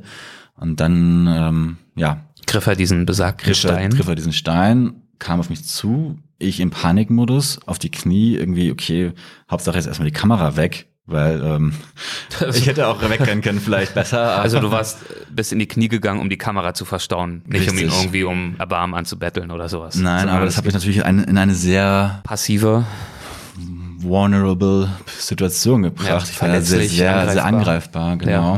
Ja. Und Stell dir vor, du, du, du kniest, guckst hoch und jemand hat ausgestreckte Arme einen Stein über dir und dann du bist halt so, er hat sozusagen seinen Finger am Abzug. Mhm. Und ja, weiß nicht, das war halt also, einer der Momente, wo du einfach nur hoffst, jetzt geht alles gut. Ja. Und dann habe ich das eingepackt und bin dann habe ihn gar nicht mehr an die Augen geguckt, einfach das Moped genommen, bin in die äh, andere Richtung und er hat einfach also seine Drohung jetzt zum Glück nicht wahr werden lassen, sondern hatte ihn weiter in der Hand gehabt, hat mir weiter hinterhergerufen und ich bin einfach nur noch weg. In dem Moment hat es angefangen zu regnen und ich wollte einfach nur noch weg, weg, weg, weg, weg. Also das war schon hart. Ja. Und ja, das, ähm, ja, weil das sind dann die Momente, ja, man wird damit konfrontiert, ich bin hier nicht willkommen. Und das ist eben nicht dieses Reiseklischee von der Gastfreundschaft, die es ja nun, wissen wir auch, äh, weißt du bestens, an ganz vielen Orten gibt, an den allermeisten. Aber es ist eben keine Selbstverständlichkeit und die Wirklichkeit ist oft eben auch komplex und manchmal auch unschön. Das sind die Dinge, von denen man natürlich am, am liebsten berichtet, ja, wie man aufgenommen wird, wie sich Leute für einen einsetzen. Mhm. Klar, aber leider gehören dann auch eben die Schattenseiten genauso dazu zum Reisen. Und ich finde, dass man auch aus diesen enorm viel lernen kann. Und gerade dabei, wenn es darum geht, wie geht man damit um? Ja. Weil um das schon zu spoilern, mir wurde dann auch das Motorrad geklaut, das kam auch noch dazu, kurze Zeit später. Und dann sind schon so mehrere Dinge, die passiert sind. Also die Anfeindungen mit der Faststeinigung mhm. und äh, der Diebstahl des Motorrads, die so Stimmen in mir aufgemacht haben, von wegen, Moment mal, will dir jetzt jeder hier was Böses oder ja. äh, wie, wie begegne ich jetzt eigentlich Menschen? Und äh, diese Stimmen habe ich dann versucht, so schnellstmöglich eben auszuschalten und mich dann doch wieder auf das Positive zu konzentrieren, weil es im Großen und Ganzen natürlich viel mehr Menschen gab, die mir was Gutes wollten, als solche, die mir was Schlechtes wollten. Und äh, man musste aber schon so ein bisschen mit sich selbst hadern erstmal, um da wieder positiv an die Sache ranzugehen. Und ich denke, das ist ja auch Law of Attraction mäßig, also die, das Gesetz der Anziehung besagt ja auch, je nachdem, wie du auf Menschen zugehst, so kommt sie auch zu dir zurück. Und ich finde da auch einen wahren Kern dran. Deswegen versuche ich eigentlich trotzdem, trotz der negativen Erlebnisse, die mir da passiert sind, positiv auf die Menschen zuzugehen. Ist aber natürlich schwer, weil du als Reisender natürlich sowieso in einer ähm, verletzlichen Situation bist, also vulnerable, um den Begriff nochmal zu bringen, den du gerade gesagt hast, weil natürlich also du bist darauf angewiesen, Menschen zu vertrauen, die dir Obdach geben, die dir den Weg weisen und so weiter und so fort. Und in 99 Prozent der Fälle passiert das ja auch. Umso schwieriger ist es dann aber mit Momenten umzugehen, in denen einem das verweigert wird oder in dem es äh, sogar um das, in das Gegenteil umschlägt. Ähm, ist dir das gelungen, dann schlussendlich doch wieder äh, deine Wahrnehmung zu shiften und dich auf das zu fokussieren, was gut war? Ja, absolut. Also man ist tatsächlich sehr auf die Nettigkeit der Menschen angewiesen, wie du schon sagst, auf Reisen. Man weiß nie, wie man trifft und wer einem was für Zugänge äh, bringen kann. Und um dort nochmal ein äh, positives, abschließendes Beispiel zu nennen, mhm. sind vielleicht die zwei Charaktere, Barry und Peter, die ich dann in Cockpit Country getroffen habe. Mhm. das ist Jamaikas größtes Regenwaldgebiet. Und dort leben die Maroons. Maroons, das sind Nachfahren von ehemals versklavten Jamaikanern, die von den Plantagen geflohen sind und dort in, ja, in den Ort Akompong geflüchtet sind, der sich dann später gegründet hat. Akompong ist ein Ort tief im Regenwald, weil er den geflüchteten Sklaven von den Plantagen Schutz vor den Kolonialherren gegeben hat. Und die Briten haben es nicht geschafft, diesen aufständigen, nenne ich es jetzt einfach mal, mhm. Herr zu werden. Also ähm, das war ist letztendlich an einen Friedensvertrag gemündet, der 1739 unterschrieben worden ist, um ja door to door noch mit mit den geflüchteten Sklaven zu leben. Also die Briten also haben, eine Koexistenz dann irgendwie haben dann nicht aufgegeben, weiterhin gegen sie zu kämpfen, weil es ihnen zu große Verluste beschert hat. Ja.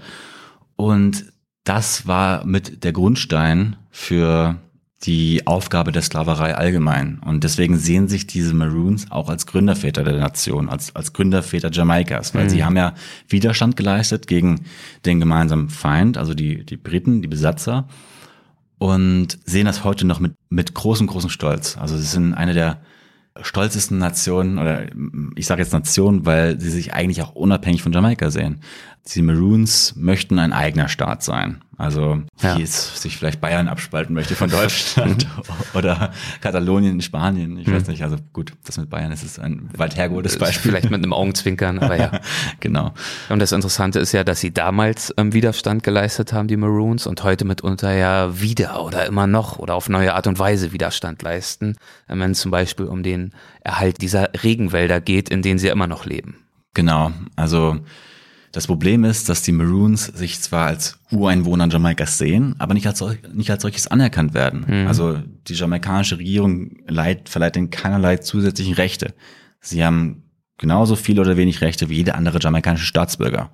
Und das ist so ein bisschen äh, das, das Problem, dass eben kein zusätzlicher Schutz für sie da ist. Also es gibt zwar Cockpit Country, Jamaikas größtes Regenwaldgebiet, was den Maroons irgendwann mal zugeschrieben worden ist vertraglich eigentlich auch gesichert. Und sie beziehen sich da immer wieder auf diesen Friedensvertrag auch mit dem Briten von 1739, was, was natürlich schon lange her ist, wo die Regierung jetzt mittlerweile sagt, Moment mal, das ist schon fast schon, hat das eigentlich noch Aussagekraft, dieser ewig alte Friedensvertrag, äh, dass das ähm, quasi euch diese zusätzlichen Rechte gewährt werden, dass ihr das Gebiet Cockpit Country, also diesen Regenwald, dass das euch zugeschrieben wird. Und deswegen gibt es da einen Konflikt zwischen der Regierung und den Maroons, da Cockpit Country große Bauxitvorkommen hat, also der Rohstoff, der für die Herstellung von Aluminium verwendet wird, befindet sich in diesem Regenwaldgebiet. Mhm. Und den möchte die Regierung haben. Und jetzt? Ja, es gibt da immer wieder so kleine fast schon ja, Auseinandersetzungen, Gefechte, also mhm. zwischen Baggern und äh, Maroons, die trommeln und versuchen die die Urahnen, also die Geister zu beschwören und mit Rum um sich spucken. Das ist tatsächlich so die die, die äh, Vorgehensweise. Also sie versuchen auf einer, auf einer spirituellen, geistlichen Ebene sich ja. Beistand zu holen gegen diese ja Feinde oder gegen, also in dem Fall ist sind die ist die Regierung als Feind anzusehen die ihnen den Lebens Lebensraum streitig machen. Und ich wollte das ein bisschen besser verstehen, was da eigentlich auf dem Spiel steht und habe mir deswegen um wieder auf Peter und Barry zu Ich wollte gerade mich fragen, eigentlich war ja die Einführung äh, zu diesem Thema jetzt nochmal eine positive Note. Zwei Menschen, die das alles äh, wieder für mich super positiv rausgerissen haben, diese ja. Reise. Und äh, ich habe die in der Bar kennengelernt. Ähm, ja, Joints machten ihre Runde, äh, Rum wird ausgeschenkt. Die beiden sind schon so ein bisschen ja angeschakert und sagen, ja, wir nehmen dich mit in den Regenwald, mach dich bereit, äh, jetzt hier übermorgen geht's los. Da war natürlich auch erstmal die Frage, Moment mal, das ist so viel negative Erlebnisse, also mm. einige, ein, einige, ein, einige negative Erlebnisse hinter dir. Willst du jetzt eigentlich es wieder riskieren, mit zwei Fremden aufzubrechen in den Dschungel? Aber ähm, ich habe es dann darauf angelegt und wurde nicht enttäuscht. Also die beiden haben mir dann die Botanik gezeigt, jede, bei jeder einzelnen Pflanze angehalten gefühlt und, und sie mir erklärt und auch wirklich auch allein durch die Pflanzenwelt wurde für mich klar, was für ein was für eine lange Tradition einfach in dieser Gegend steckt. Also beispielsweise hat er eine Ananas gezeigt, die immer wieder neu gepflanzt werden muss. Also dieser, dieser Setzling muss immer wieder neu gepflanzt werden, damit, damit die nächste Generation auch noch was davon hat. Und er meinte, ja, vielleicht ist, schon, ist sie schon 200, 300 Jahre alt. Und unsere Vorfahren haben für uns gesorgt, dass wir es jetzt sehr gut haben. Und deswegen müssen wir diese, dieses Gebiet auch für die hm. nächste Generation beschützen.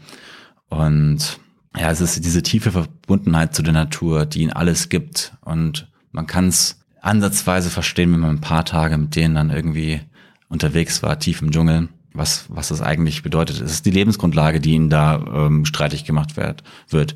Also auch 40 Prozent des Trinkwassers Jamaikas kommt aus dieser Gegend. Mhm. Und für sie ist das so weit her, so weit weg. Warum sollte man Aluminium für Trinkwasser eintauschen? Ich kann, ich kann Aluminium Frage. weder trinken noch essen. Ja. Das sind die mhm. Argumente der Maroons. Und gleichzeitig sieht die jamaikanische Regierung in dem Abbau von Bauxit natürlich irgendeine Möglichkeit, wieder auf die Beine zu kommen oder einen Export gut zu liefern, was, was enorme Gewinne einbringt. Genau, man kann es ja nicht nur der Gier zuschreiben, sondern wir haben ja einstiegs besprochen, das Land ist schon am Kämpfen wirtschaftlich, gesellschaftlich, was den Lebensstandard anbetrifft. Also Einnahmen, die zum Beispiel über den Tourismus hinausgehen, die wären natürlich äh, höchst willkommen. Genau, und das so ist eine wahnsinnig schwierige Abwägung. Kommt es dann letztendlich zu einem Ausverkauf des Landes selbst mhm. im, wortwörtlichsten Sinn und das schon seit den 1960er Jahren. Also wird immer mehr Bauxit abgebaut, ein, ein endlicher Rohstoff. Irgendwann sind die Reserven erschöpft. Was passiert danach? Wenn, wenn dieser Wirtschaftszweig wegbricht, bedeutet es dann noch einen viel größeren, also bedeutet es auch wieder einen riesigen Verlust für die Gesellschaft als Ganzes, obwohl natürlich, muss man sagen, nur ein kleiner Prozentteil der Bevölkerung überhaupt davon profitiert. Viele haben nur die negativen Folgen, mhm. also davon äh, zu spüren, beispielsweise dadurch, dass Leute, die neben so einer äh, Ausgrabung oder ne, neben so einer ähm, ist das dann eine Mine oder Mine, ja, äh, offenen Ausgrabungsmine, ja. Ausgrabungsstätte leben, die sind dann natürlich auch stark belastet von den mhm. negativen Folgen. Also teilweise atmen sie schädliche Stoffe ein und bekommen Asthma und ähm, denen läuft die Nase blutig nachts. Ja? Also das sind auch Dinge, die mir geschildert worden sind. Und ähm, daran sieht man, zu was für einen Preis die Regierung dort diesen Rohstoff fördert. Ja. Also man merkt ein, äh, ein vielschichtiges Land, eine vielschichtige Insel. Du hast uns sehr viele Facetten gezeigt. Und wir haben ja am Anfang unseres Gesprächs gesprochen über diese Klischees, die viele von uns über Jamaika haben, mich eingeschlossen, dich glaube ich auch eingeschlossen, auch wenn du versucht hast, äh, sie zurückzulassen, als du dorthin aufgebrochen bist. Was würdest du denn sagen aus heutiger Sicht? Wurden die alle widerlegt? Stimmt das zum Teil? Ähm, in welcher Hinsicht hat dich Jamaika überrascht? Mm, sie wurden widerlegt und sie haben sich bestätigt. Beides. Es ist so vielschichtig. Man, man kann das, ähm, es kommt sehr darauf an, wo du hinreist. Also bist du jetzt der Pauschaltourist, der nach Negril fährt, in das, in das Disneyland Jamaikas, mhm. wo quasi alles ähm, dem Touristen so präsentiert wird, wie er es sich aus der Broschüre auch erhofft. Ja, mhm. Das ist äh, für mich eine andere Welt gewesen, dieser, dieser eher touristische Teil Jamaikas.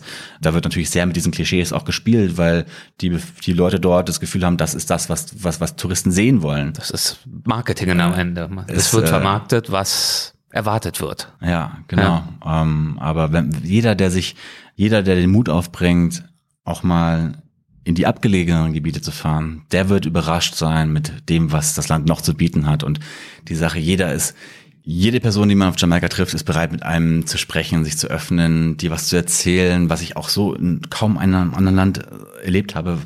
Dadurch, dass, dass diese Gesprächshürde einfach so, so niedrigschwellig ist. Ja. Mhm auf, aufgrund der Sprache, dass man Englisch spricht, aber aufgrund der Offenheit der Menschen auch, dass, dass, dass ähm, jeder an einen interessiert ist. Und sobald man diese, dieses gegenseitige Interesse mitbringt und auch versucht, mehr über das Land zu erfahren, kann man auch die anderen Facetten des Landes eben kennenlernen. Also ich würde nicht sagen, dass ich das Land komplett verstanden habe. Dafür ist es immer noch viel zu vielschichtig. Also es hat also so viele Facetten. Auf der einen Seite eben dieses Reggae, wir sind alle entspannt und du findest auch tatsächlich Momente der, der des Freiheitsgefühls. Du, du surfst, du bist mit Leuten zusammen, die, wo sich irgendwie alles leicht anfühlt. Reggae-Musik im Hintergrund, aber gleichzeitig weißt du über die Mordrate des Landes. Gleichzeitig hast du am nächsten Tag ein Erlebnis, was dir wieder komplett die andere Seite zeigt. Und deswegen habe ich das Gefühl, das Land bietet alles, aber so alles viel verstärkter. Jede,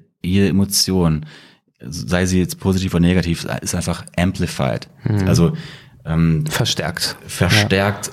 alles, alles, was man, was man erlebt, positiv oder negativ, ist, ist, ist, ist viel, viel krasser, als ich das in anderen Ländern kennengelernt habe. Mhm. Also kein einfaches Reiseland, wenn man die ausgetretenen Pfade verlässt, aber ein, ein intensives Reiseland, das ist so ein, so ein Wort, was eigentlich nicht viel aussagt, aber es ist ein Reiseland, das eben wirklich, ja, so klingt zumindest für mich Reisen in gewisser Weise zumindest im besten Sinne bietet, weil es eben die Wirklichkeit auch widerspiegelt und eben die Wirklichkeit in all ihrer Schönheit und auch in all ihrer, in ihrer Hässlichkeit mit all den Herausforderungen, die es dann eben auch gibt. Ja, also eine Reise durch Jamaika ist, du siehst the good, the bad, the ugly and everything in between. So, du, du siehst alles an Facetten, was äh, die, die es auch im, wirklich im realen Leben eben gibt. Und das, das hat es für mich auch eben extrem spannend gemacht und extrem lehrreich. Du willst ja auch nicht irgendwie unterwegs sein und es passiert nichts. Und dass etwas passiert, das ist bei einer Reise durch Jamaika auf jeden Fall vorprogrammiert, wenn, wenn man die abgetretenen Pfade verlässt. Das ist, fände ich, das perfekte Schlusswort. Du hast uns viel von genau dem erzählt, was da so passieren kann, was in deinem Fall passiert ist. Noch ein bisschen mehr ähm, gibt natürlich und na, vor allem auch die Bilder dazu in deiner besagten Doku-Serie für Young Adventurers. Ähm, da tauchst du auch noch mal noch tiefer in die äh, Kolonialgeschichte ein. Du hast ähm, zum Beispiel auch Nachfahren deutscher Siedler getroffen. Also es gibt noch diverse Geschichten, die wir jetzt hier nicht angeschnitten haben. Deswegen auf jeden Fall reinschauen. Wir werden das in den Show Notes auch dementsprechend verlinken. Für dieses Mal erst einmal vielen, vielen Dank. Dankeschön. Vielen Dank, Erik. Das war Samuel Heder. Nach unserem Treffen in Berlin hat es dann sogar nochmal mit einem Treffen geklappt. In diesem Fall dann bei mir in New York. Samuel war nämlich kürzlich nun zweieinhalb Monate in den USA unterwegs für eine neue Doku, die, ich glaube, im Frühjahr 2024 erscheint. Mittlerweile, im November 2023, ist Samuel nun auch nach Georgien umgezogen und äh, von dort hat er uns jetzt nochmal einen kurzen Gruß zukommen lassen. Hören wir mal kurz rein.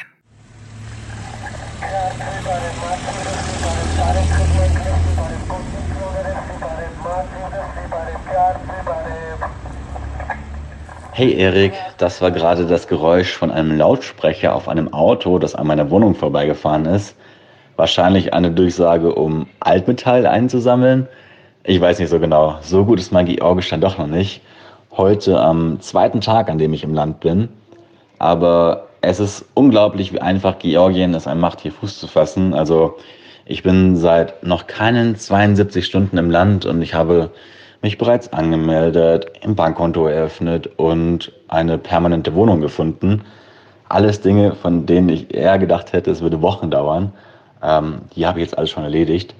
Natürlich auch dank des Privilegs eines deutschen Reisepasses, da darf man sich nichts vormachen. Aber ja, es ging einfach unglaublich einfach.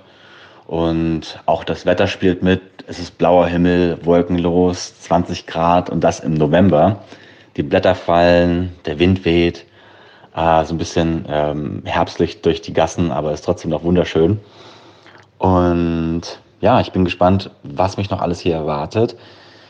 Es gibt natürlich auch Schattenseiten, von denen ich höre. Beispielsweise, wenn ich mit Filmemachern im Land spreche, erzählen sie mir davon, wie schwierig es doch wird, Finanzierungen für Filmprojekte zu finden, die ansatzweise regierungskritisch sind. Also die pro-russische Regierung stellt kulturell gerade sehr viel um. Das heißt, die Redefreiheit ist eingeschränkt und es wird tendenziell immer schlechter.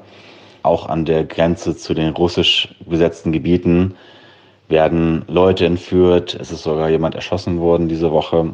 Nachrichten, von denen man doch dann mitbekommt, wenn man hier vor Ort ist und nicht so sehr, als ich noch in Deutschland gewohnt habe da jetzt die Berichterstattung natürlich auch sehr stark ähm, auf Israel und dem Ukraine-Krieg liegt, aber was hier gerade passiert in den russisch besetzten Gebieten, ja, das bekommt man nicht so mit und da werde ich auf jeden Fall ein Auge drauf haben und ja, vermutlich auch demnächst darüber berichten, spätestens zu den Wahlen, die nächstes Jahr stattfinden werden. Ja, würde mich auf jeden Fall freuen, wenn wir weiter in Kontakt bleiben und in ein, zwei Jahren nochmal ein Resümee ziehen, wie es mir in Georgien ergangen ist. Auf jeden Fall kulturell, kulinarisch und von dem Lebensgefühl ist Georgien das Allerschönste, was ich mir vorstellen könnte. Politisch allerdings hat das Land seine Probleme und ja, da würde ich mich freuen, mit dir darüber zu sprechen und mich auszutauschen. Auf jeden Fall vielen Dank nochmal für das Gespräch und bis dahin alles Gute und liebe Grüße aus Tbilisi. Bis dann, Erik. Ja, besten Dank Samuel und dir eine gute Zeit in Georgien. Und abschließend auch nochmal zwei kurze Hinweise. Zum einen auf die Plusfolge über Mauretanien mit Samuel Hede, die, wie eingangs schon erwähnt, bald für die Mitglieder des Supporters Clubs erscheint.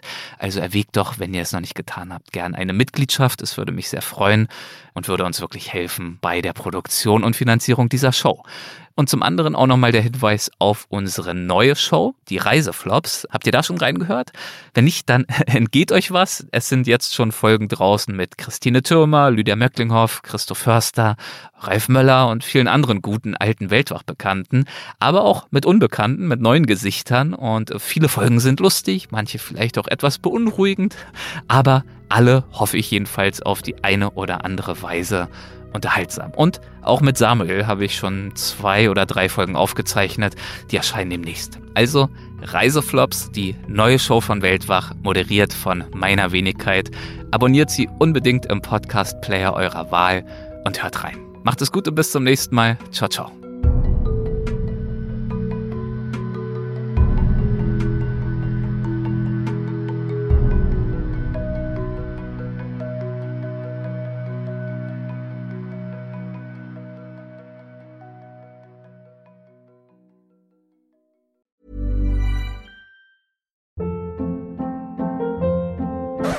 Hold up. What was that? Boring. No flavor. That was as bad as those leftovers you ate all week. Kiki Palmer here, and it's time to say hello to something fresh and guilt-free. Hello Fresh. Jazz up dinner with pecan-crusted chicken or garlic butter shrimp scampi. Now that's music to my mouth. Hello Fresh. Let's get this dinner party started. Discover all the delicious possibilities at hellofresh.com.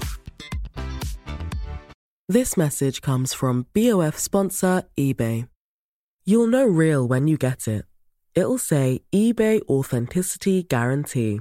And you'll feel it. Maybe it's a head turning handbag, a watch that says it all, jewelry that makes you look like the gem, or sneakers and streetwear so fresh every step feels fly. eBay gets it.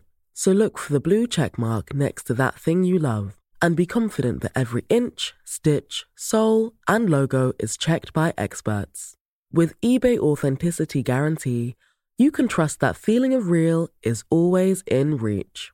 Ensure your next purchase is the real deal. Visit eBay.com for terms.